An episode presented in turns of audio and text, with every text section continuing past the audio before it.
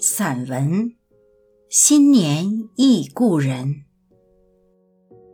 新年又来了，我想起最多的，居然是那些再也不能对他们说“新年快乐”的人。新年忆故人，忆的却是故去之人。第一个离我而去的是我高中的好朋友。一起长大的一位多才多艺、身材高挑、十二三岁就经常被男生当街表白的大美女。虽然大学毕业后就各奔东西，无缘再见，却一直保持电话和信件的联络。直到三十八岁时的一天，打岳阳电话给他聊了几句。他说：“他刚刚竞争银行支行的行长成功了，但我却明显的感觉到他不想跟我聊下去。我心里有点不爽，就想升官了，老朋友估计配不上他了吧，就草草的挂了电话。我酸酸的，就再也没有跟他联络过。当然，他也没有联络过我。哎，算了。”曾经的两小无猜，也还是经不住岁月的打磨，走着走着就散了。我这样想。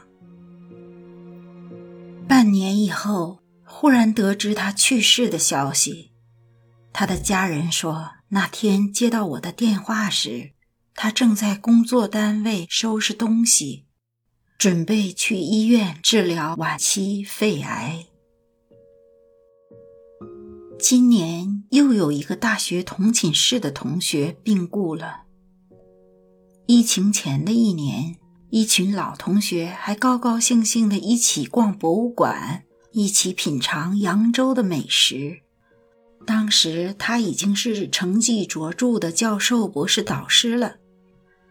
先是听他笑话我在国外待久了，老腐朽般的清纯。后来又听着她讲起当年她让丈夫两个苹果感动被骗到手的故事，望着她大学时高挑的身材和漂亮大方的脸盘儿，已经充实得像刘欢的妹妹。当时无论如何也想不到，那是跟这位性格豪爽的老同学最后的告别。逝去的终归逝去，迎来的也会逝去。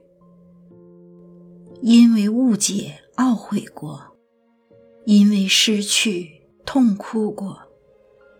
但是新年就是岁月的刻度线，一边让我们放下过去，一边让我们拿起未来，提醒我们时时刻刻。生活在美好的过程里，你准备好了吗？